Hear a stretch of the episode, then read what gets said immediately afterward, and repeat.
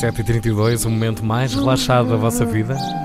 Começa aqui, Minuto Verde. todos os dias na Antena 3. Hugo van der Dink.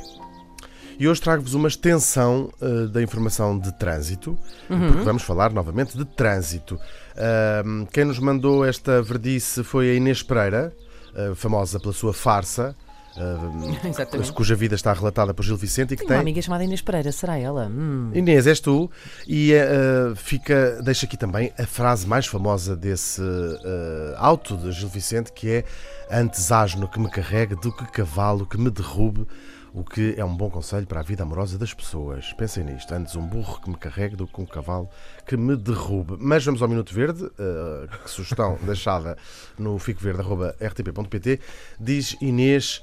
Uh, fico verde de me rebentarem o semáforo da velocidade controlada Epá, quando eu vou a 10 km abaixo do limite. Como se não bastasse ser ainda, depois ser ainda ultrapassada por ter abrandado devido ao sinal ficar uh, vermelho. Ou seja, a Inês vai parar, vimba! E isto tudo em cima de uma curva com traço contínuo. Sim, isto acontece na rodovia portuguesa. Circulam inúmeros chicos espertos.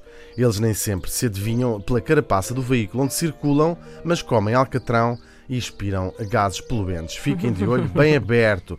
Bom dia, manhãs da 3.